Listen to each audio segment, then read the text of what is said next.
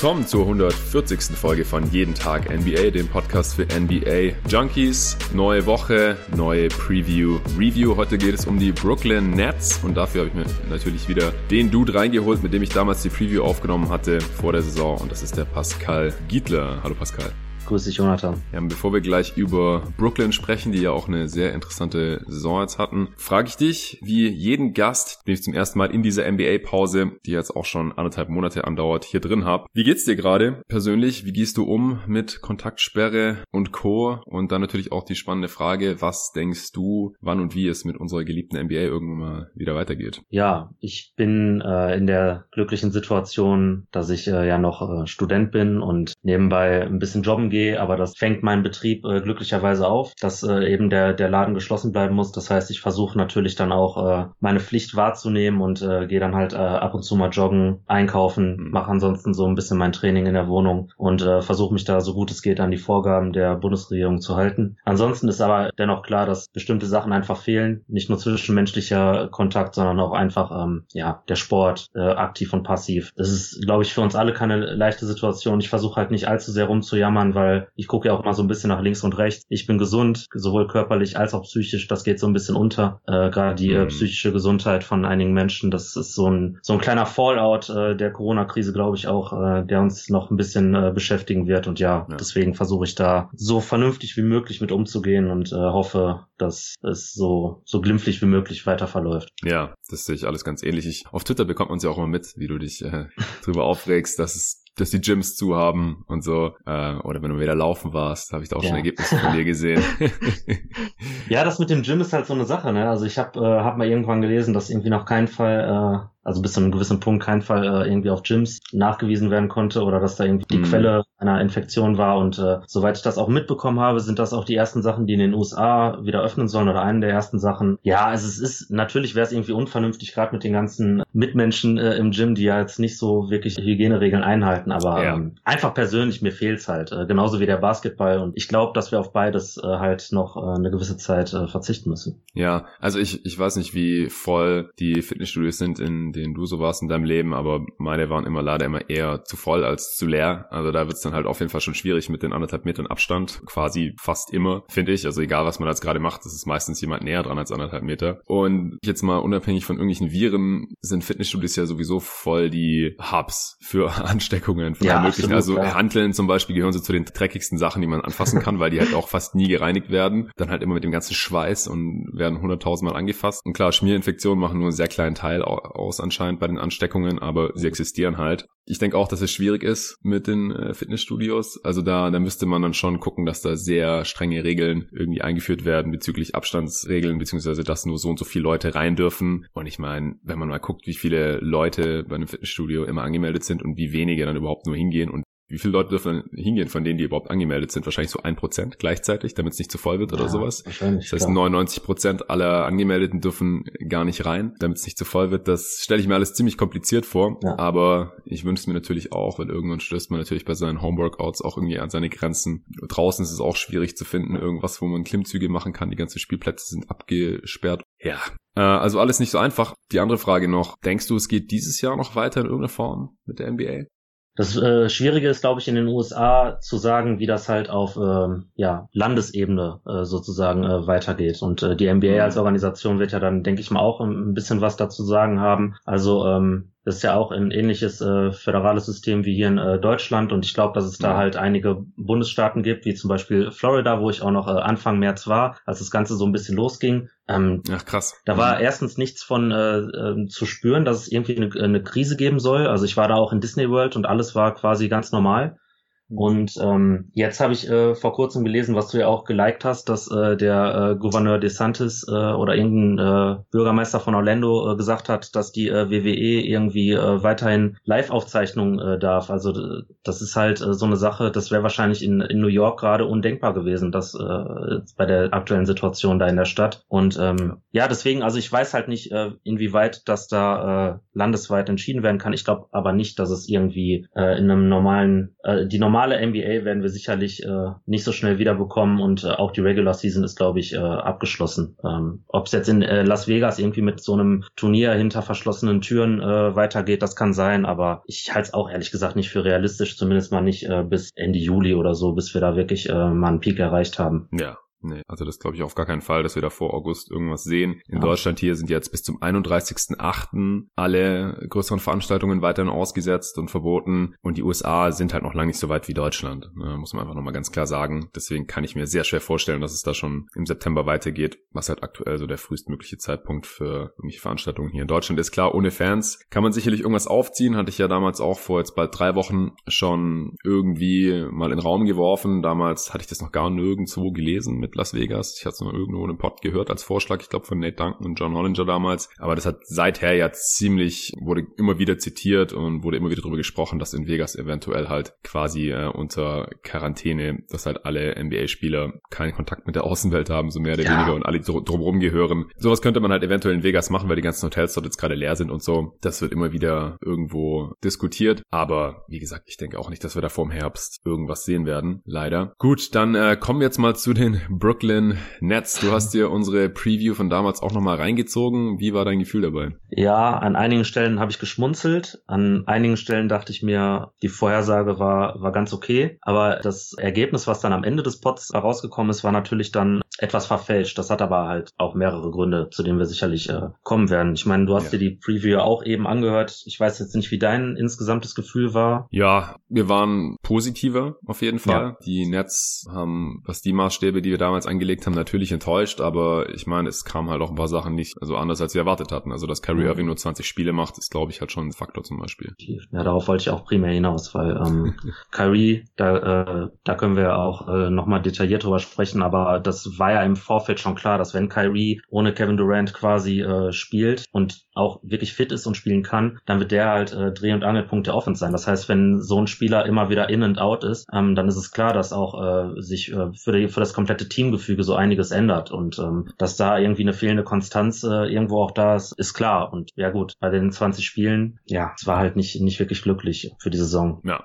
und für die Konstanz halt. Ja, denke ich auch. Okay, wie bei jeder Preview gibt's nur noch kurz die Fundamentals. Wo stand Brooklyn überhaupt? Stand 11.3. vor dem Shutdown. Sie waren auf Platz 7 im Osten. 64 Spiele haben sie gemacht, bis dahin 30 davon gewonnen, also 34 verloren. Sie waren auch entgegen unserer Annahme von der Preview Achter in der Defense. Ja. Laut Clean Glass und dafür acht schlechtestes Team in der Offense. Das reicht dann äh, beim Netrating nur noch für Platz 16, minus 0,6. Wenn man das auf 82 Spiele hochrechnet, sind das 39 Siege, also kein 500-Team und 538 ging sogar nur von 36 Siegen aus zum Ende der Saison. Und das ist eigentlich schon schlechter als unser Worst Case war, weil wir hatten gesagt, im Worst Case läuft wieder so wie in der Vorsaison, als man quasi für Kyrie eben noch D'Angelo Russell hatte und allgemein halt ein Team, von dem wir ja vor der Saison jetzt auch nicht so viel erwartet hatten, die dann natürlich positiv überrascht haben. Das hat einfach gut gepasst letzte Saison, dann in den Playoffs ja auch noch ein bisschen Philly ärgern konnten. Ich gedacht, dem Kader kann es jetzt eigentlich nicht schlechter laufen. Aber im Worst Case gehen wir auch immer nicht von irgendwelchen katastrophalen Verletzungen aus und bei Irving war es jetzt eben so mit seiner Schultergeschichte und ja, das Team auch eine Zeit lang wahrscheinlich nicht so wirklich wusste, womit sie da jetzt rechnen können. Spielt er noch, spielt er nicht, macht er jetzt seine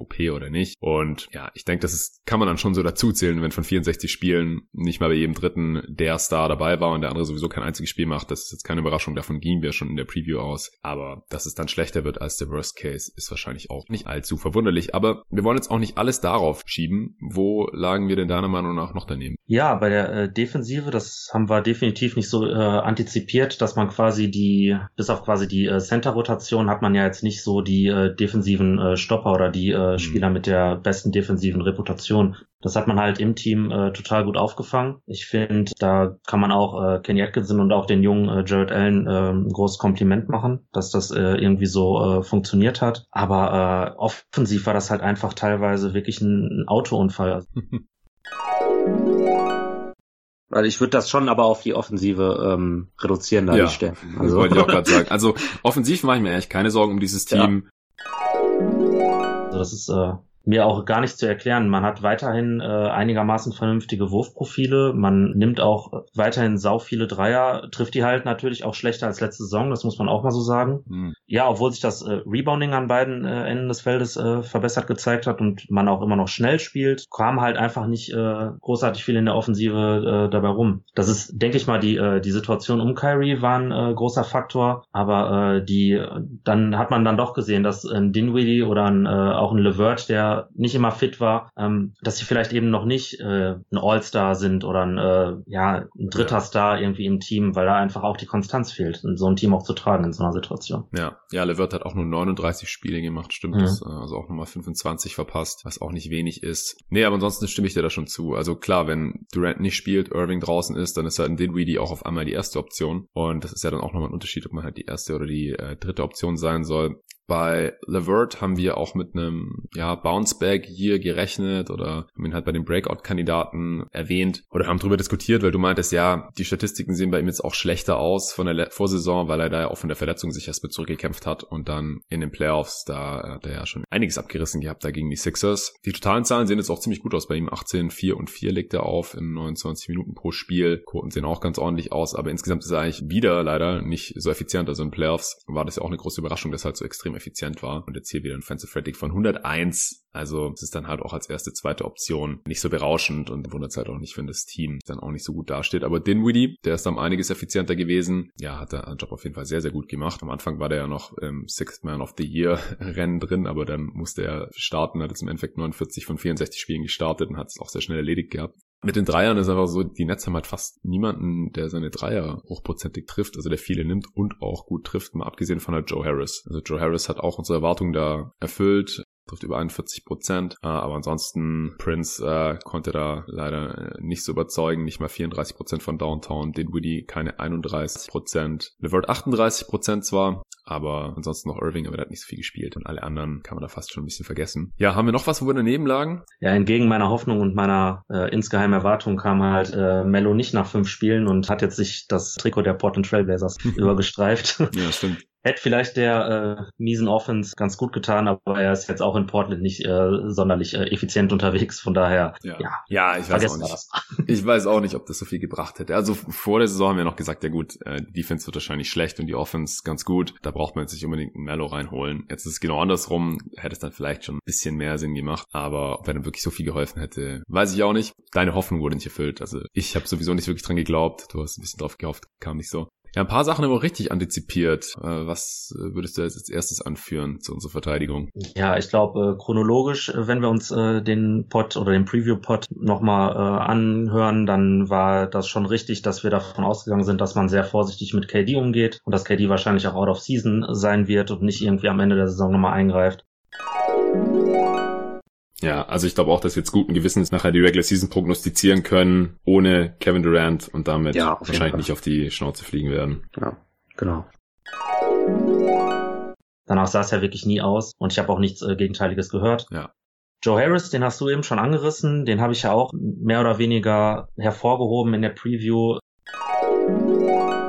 so jemanden wie äh, Kyrie zu verpflichten, lässt natürlich die ähm, Tür für Joe Harris auf jeden Fall auf. Ich glaube, der dürfte auch einen relativ sicheren Stand in der Mannschaft haben. Einfach als, äh, ja, vielleicht, ich will nicht immer so, so bester Dreierschütze und sowas, nur weil er mal einen Drei-Punkte-Contest gewonnen mhm. hat oder mal irgendwie eine tolle Quote hatte. Aber klar, er ist ein, er ist ein super Shooter. Ich glaube, er ist auch einer der wenigen Gewinner aus dem ähm, Team USA Basketball-Sommertrip äh, nach China. Mhm es ist schon irgendwie so ein bisschen ein Fels in der Brandung. Also auf den kann man sich irgendwie verlassen. Bei dem äh, weiß man, was man da bekommt. Ich weiß jetzt nicht, ob das Timing unbedingt gut ist, dass er wirklich jetzt sich zu so einem guten NBA-Spieler entwickelt hat, weil irgendwann äh, muss man jetzt Joe Harris wieder bezahlen. Hm. Und ähm, ich weiß halt nicht, ob äh, wir Joe Harris jetzt noch über die Saison hinaus, je nachdem wann und wie sie weitergespielt wird, äh, in Brooklyn sehen, weil ich denke, da wird ein recht hohes Angebot im Sommer in sein Haus flattern, weil er passt halt in ziemlich viele Teams ganz gut rein. Mhm. Und äh, ich würde ihn zwar gerne neben äh, Durant sehen, aber halt nicht um jeden Preis. Ja, also erstmal nochmal, du hast jetzt auch wieder im Sommer gesagt. Ich glaube nicht, dass die Offseason im Sommer ja, sein wird. Genau. es sei denn, die NBA sagt, ähm, okay, wir lassen es jetzt alles mit 2019, 20 mal gut sein. Das ist jetzt vorbei und dann machen wir ganz normal unsere Offseason und dann fangen die im Oktober wieder ganz normal an. Äh, das könnte natürlich auch noch sein, aber ich, ich glaube einfach nicht dran. Silver hat ja auch gesagt, dass er auf jeden Fall noch irgendeine Art von Playoffs spielen lassen will. Mhm. Aber das ist nur eine Formalie, wenn Joe Harris bezahlt werden muss, Wir haben das Spielchen ja schon sehr erfolgreich vor zwei Jahren gespielt mit äh, Dilo. Was würdest du ihm zahlen?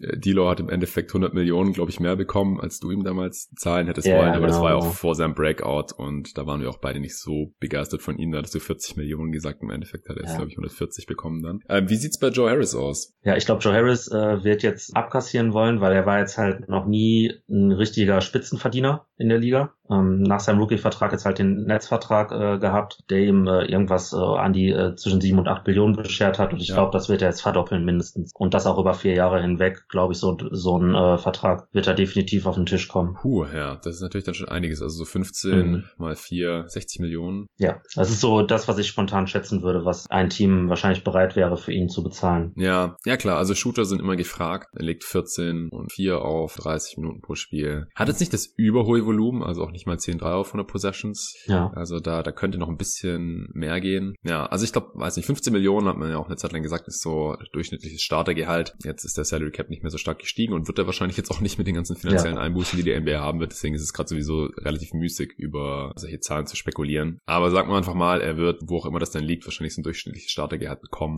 Ja, wo lagen wir noch richtig? Ähm, wir hatten, wir haben gesagt, dass Jared Allen auf jeden Fall über die Andre Jordan starten sollte aber haben halt auch die Gefahr gesehen, dass DeAndre Jordan startet, weil er halt diese äh, Kohle bekommen hatte und halt ja der Buddy von Kyrie Irving und Kevin Durant ist. Im Endeffekt ist die meiste Zeit dann äh, Jared Allen gestartet und DeAndre Jordan nur sechs Spiele. Also Allen war da aber auch fit, also der kam dann tatsächlich auch sechs Spiele von der Bank. Wie kam es denn dazu, dass Jordan gestartet ist, diese sechs Spiele? Weiß man da was? Und würdest du allgemein so diese, dieses Tandem sehen über die Saison? Also Allen hat ja 26 Minuten pro Spiel gesehen, Jordan 22, also wir hätten wahrscheinlich ich das gerne noch ein bisschen mehr in Richtung Allen gesehen, die Minutenverteilung da. Aber unterm Strich war das, glaube ich, schon ungefähr das, was wir erwartet hatten, oder? Das war das, was wir erwartet hatten. Und das war aber, glaube ich, nicht das, was die Andre Jordan erwartet hat. Das kam dann so im Zuge der äh, ganzen Kenny Atkinson-Saga so ein bisschen ähm, raus, dass mm. er halt schon mit der Erwartung nach Brooklyn gekommen ist zu starten, was ja nicht der Fall war und äh, was wir ja auch äh, für richtig äh, oder als richtig äh, erachten. Äh, Wunder, oh Wunder, äh, unter Jack Vaughn ist er dann direkt die beiden Spiele, die, die Jack Vaughn äh, gecoacht hat, äh, zweimal gestartet. Mhm. Ja, die letzten beiden Saisonspiele. Also kann ich oder würde ich jetzt mal vermuten, dass so diese ganze Dynamik mit den äh, Stars, die ins Team gekommen sind und eben dieses Buddy-Trio, Durant, Irving und Jordan, dass sie schon auch ähm, an äh, Kenny Atkinsons Stuhl so ein bisschen ähm, gesägt haben. Und ansonsten war, war das ja auch richtig, das, was wir in der Preview gesagt haben. Es war, wenn ich das richtig in Erinnerung hatte, halt auch so ein bisschen Matchup bedingt. Was man da von der Tagesform für ein Gefühl hatte, wer welcher Center da jetzt gegen den entsprechenden ähm, gegnerischen Starting Center äh, den besseren Job macht. Mhm. Und es wurde ja wirklich dann auch immer so platoonmäßig die beiden gegeneinander getauscht, sodass man halt immer Four-Out spielen konnte mit diesem Rimrunner Big Man äh, in der Mitte. Also mhm. das war halt so das, das Konzept und das ist ja auch äh, in einigen Spielen aufgegangen, aber ähm, nichtsdestotrotz hat das intern, glaube ich, für extreme Probleme gesorgt. Ja, wo du es jetzt gerade auch schon angesprochen hast, ist natürlich auch noch ein Punkt. Und ich habe hier bei jeden Tag NBA, glaube ich, auch noch gar nicht drüber gesprochen, weil das äh, kam halt, wie du gerade schon gesagt hast, zwei Spiele vor der Saisonunterbrechung dann auch erst, dass Atkinson gegangen ist, äh, anscheinend im Einvernehmen, ja, wie ich jetzt auch schon in anderen Pods gehört habe. Also man kann jetzt hier nicht die Schuld direkt auf Irving und Durant schieben, einfach auch, weil es jetzt nicht gesichert ist, da gibt's keine Insider-Informationen, aber man kann sich ja schon seinen Teil denken, weil wenn Durant und Irving, und bisher hat ja nur Irving unter ihm gespielt, aber wenn die dann gesagt hätten, äh, wie jetzt, ihr wollt Atkinson gehen lassen, äh, das finden wir aber blöd, dann mhm. würde man das wahrscheinlich nicht machen. Ja, also die müssen sich ja nicht mehr hinstellen und sagen, hey, haut den Typ mal weg, wir finden ihn blöd. Aber wenn die dann halt nicht widersprechen, also die werden ja sicherlich gefragt oder irgendwie konsultiert, würde ich jetzt mal von ausgehen. Hey Durant, äh, nächste Saison spielst du wieder, hättest du Bock für Atkinson zu spielen oder sollen wir jemand anderen holen? So in die Richtung. Also ich glaube, wenn die große Fans gewesen wären von Kenny Atkinson, dann wäre er jetzt noch da und wahrscheinlich hat er das irgendwie gecheckt, so dass er jetzt nicht die Langzeitlösung ist und dann kann ich es auch irgendwie nachvollziehen. Es ist schon sehr seltsam, dass er dann auch bei einem Team, das ja voraussichtlich in die Playoffs gekommen wäre, dann sagt, nee, ich gehe lieber jetzt. Mhm. Aber ja, lieber ein Ende mit Schrecken als ein Schrecken ohne Ende wahrscheinlich. Genau. Ja, das Timing war halt auch einfach so ein bisschen komisch. Also das kam für mich wirklich aus äh, heiterem Himmel, weil man hat quasi, ich weiß jetzt nicht, ob es äh, genau eine Woche davor war oder ein paar Tage davor, dieses ähm, krasse Spiel gegen die Celtics, wo LeVert 51 aufgelegt hat, gewonnen. Da hat man zwar gegen Memphis verloren, aber äh, ging dann quasi mit einem Sieg aus San Antonio äh, oder gegen San Antonio nach Hause und dann war Atkinson auf einmal weg und mhm. natürlich war einvernehmlich, das glaube ich sogar auch, weil ich glaube, er hatte auch äh, eine andere Vorstellung äh, von, von seinem Team und äh, auch von der Performance äh, in dieser Saison. Aber ja, ist halt eine komplett neue Situation, wenn du halt ein Team irgendwie aus äh, Tryhards und Late äh, First Round Picks äh, in die Playoffs führst und dann auf einmal ja drei ehemalige All-Stars äh, da reinbekommst, die Egos äh, wollen gemanagt werden und wenn du da nicht zu 100 Prozent mit d'accord bist, dann kommt es halt zur Reibung und ich glaube auch, dass Atkinson sich keine Sorgen äh, machen muss, irgendwann in ferner Zukunft jetzt nochmal einen Job zu finden in der NBA. Ja, das glaube ich auch überhaupt nicht. Also die Knicks sind da ja im Gespräch, was natürlich witzig wäre, müsste ja auch nicht mal umziehen. Stammt ja auch aus der Gegend, oder? Stammt ja nicht von Long Island oder so? Oder ich meine schon, ja. Irgendwo aus dem Raum New York City auf jeden Fall. Und natürlich wäre es dann auch irgendwie ironisch, nachdem er sich mit dem anderen Team da nicht mehr ganz einig wurde. Und die Knicks sind halt, halt auch wieder in so einer Situation, ja, die haben keine Stars und nichts. Ein paar junge Spieler, ein paar aussortierte und wenn er daraus dann irgendwie eine Einheit formen könnte und halt die Spieler weiterentwickelt, das würde ja schon fast passen wie die Faust aufs Auge. Aber es sind halt auch die New York Knicks und da gehe ich normalerweise leider nicht davon aus, dass sie das machen, was ich für logisch oder naheliegend halte, weil das machen sie eigentlich nie. Okay, nochmal zurück zu den Nets. Hast du noch irgendwas, wo wir richtig lagen?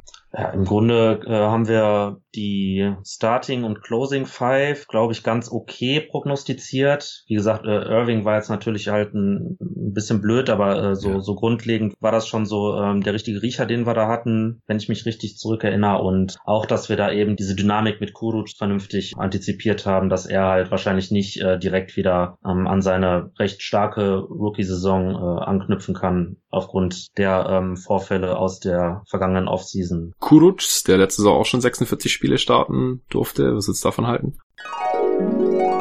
Bei ihm bin ich etwas vorsichtig, weil er wurde Anfang ähm, September tatsächlich äh, festgenommen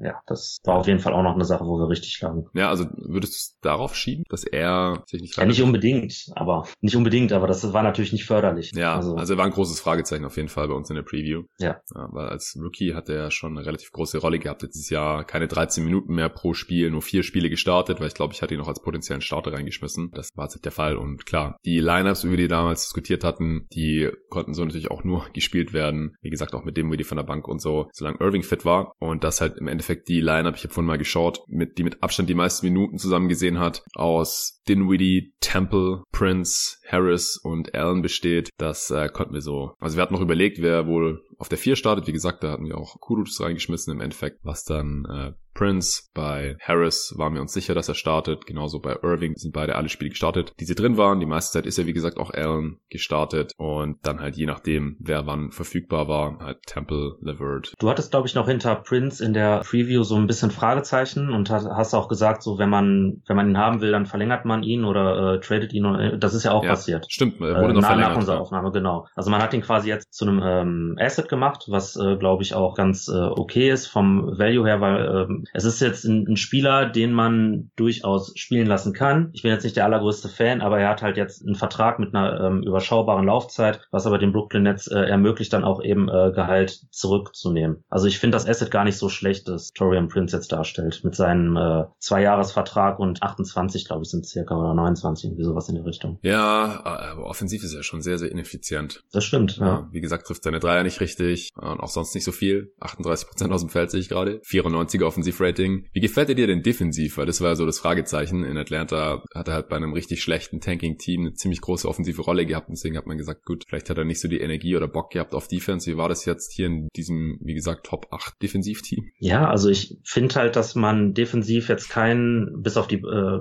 Jared Allen vielleicht, der das so ein bisschen geankert hat. Ich finde einfach, keiner ist da so wirklich aus der Reihe getanzt. Ich habe bei keinem irgendwie äh, weder Magenschmerzen gehabt, äh, noch äh, würde ich jetzt irgendwie sagen, dass irgendeiner der Spieler in irgendein äh, All-NBA Defensive Team gehört. Also ich finde, Prince hat da auch seinen Teil zu beigetragen, um das mal ganz diplomatisch zu formulieren. Ich ja. weiß nicht, ob du das jetzt irgendwie anders wahrgenommen hast. Nee, nee, nee. Also ich, mich hat einfach nur die Meinung von jemandem interessiert, der das Team viel spielen sehen hat, weil es gibt einfach viele Spieler und die meisten NBA-Spieler sind, glaube ich, solche, würde ich behaupten. Da bekommt man erst wirklich ein Gefühl für die defensive Performance, wenn man die richtig oft spielen sieht. Wie du gerade schon gesagt hast, wenn die einfach selten negativ auffallen, dann kann man das erst so richtig einordnen. Daher hat mich das interessiert. Gut, wenn du da jetzt nichts mehr hast, dann können wir noch mal ganz kurz über unsere Prognosen sprechen, denke ich, weil wie eingangs schon angesprochen, lagen wir da jetzt im Endeffekt natürlich daneben. Wir hatten gesagt, im Worst Case wird's nicht schlechter als letzte Saison. Was hatten sie letzte Saison? 44 Siege oder so? Ja. Und Schön, jetzt sind sie ja, je nachdem, wo man halt drauf schaut, auf jeden Fall unter 40, mhm. unter 500. Dann muss man natürlich auch immer noch berücksichtigen, dass bei vielen Netzspielern auch eine gewisse Verletzungsproblematik drin ist und wir gehen ja jetzt nicht von den allzu krassen Verletzungen aus, aber ich denke schon, dass im Backcourt in, ich sage jetzt mal 10 bis 20 Spielen und da rechne ich auch schon äh, Levert und Dinwiddie und alle rein, dass da nicht die optimale Besetzung da ist und dass man da einfach viele Stretches dann mit 1 zu 3 oder so mal auf einen Roadtrip geht und dann äh, sehe ich die Netz irgendwie Pi mal Daumen bei dem Rekord, äh, den sie letztes Jahr halt hatten als äh, Worst Case. Ja, auch da habe ich eigentlich nichts zu entgegnen. Das sehe ich eigentlich ganz genauso wie du. Schlechter als letztes Jahr kann ich mir eigentlich vorstellen, wenn es keine krassen Verletzungen gibt. Ja.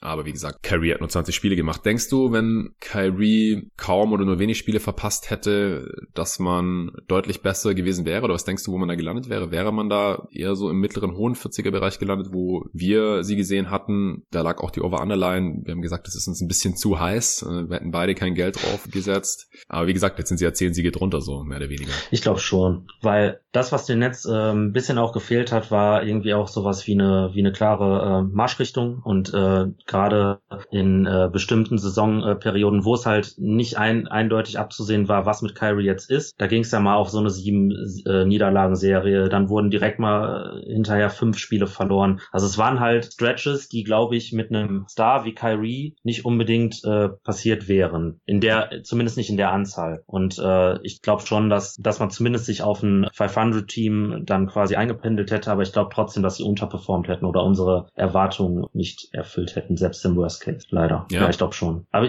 ist schwierig zu sagen. Ja. Das alles von ja. Kyrie abhängig zu machen, ist auch irgendwie, ich glaube, da macht man sich das auch ein bisschen zu leicht. Ja, ja, verstehe ich schon. Das Ding ist halt, die große Baustelle war die Offense und die Offense war mit Kyrie halt viel besser. Ja, also auch statistisch gesehen. Die Defense natürlich dann auch schlechter, aber ich glaube einfach, dass man insgesamt es schon hinbekommen hätte, dann vielleicht keine Top 10 Offense, äh, Defense mehr zu stellen, aber auf jeden Fall noch eine überdurchschnittliche Defense gehe ich schon von aus, weil selbst der negative Impact von kleinen Guards in, in der Defense, also den kleineren Guard-Positionen in der Defense, ist einfach begrenzt. Da kann er gar nicht so viel kaputt machen. Ja? Und offensiv hätte er einfach wahrscheinlich dann schon dauerhaft auf ein anderes Level können, dass man zumindest mal wieder Richtung Durchschnitt kommt, da irgendwo in den schlechtesten zehn Offenses rumgammelt. Von daher denke ich auch, dass man zumindest näher dran gewesen wäre an unserer Prognose vom Best Case, wo wir beide über 50 Siege gesagt hätten, so wie es mit Irving halt teilweise in Boston lief. Da ist natürlich Effekt weit weg von gewesen. Hast du jetzt noch irgendwas loszuwerden? Ich hoffe einfach, dass das nächste Saison ein bisschen äh, ruhiger verläuft und dass man jetzt einen vernünftigen äh, Headcoach äh, verpflichtet und das jetzt nicht wieder so, ein, so eine Vetternwirtschaft wird. So nach dem Motto, ich, ich kenne Tai Lu, deswegen möchte ich Tai Lu und da habe ich jetzt nicht so viel Bock drauf, muss ich sagen. Also ja, hast du irgendeinen Tipp oder unter Netzfans gibt es da irgendwelche heißen Kandidaten, die da gehandelt werden? Nicht wirklich. Also ich habe schon, ich habe schon die absurdesten Sachen gehört, wie äh, Mark Jackson. Ich glaube, das fände der David oh auch super lustig. ähm, ja, aber Tai Lu äh, ist äh, so laut äh, laut den letzten Blog-Einträgen, die ich mal irgendwann auf SB Nation äh, gelesen habe, als die Saison noch gegangen war. Äh, das war so der Name, den ich da am häufigsten gelesen habe. Ja, würde schon irgendwie Sinn ergeben. Mhm. Wir sind gespannt drauf, wann auch immer es dann weitergeht mit den Nets. Wenn es mit Playoffs weitergeht, dann äh, ist die Saison der Nets ja auch noch nicht vorbei. Wie gesagt, sie stehen auf Platz äh, 7, Stand heute. Übrigens ein Platz vor deinem anderen Lieblingsteam, Orlando Magic. ja, ja.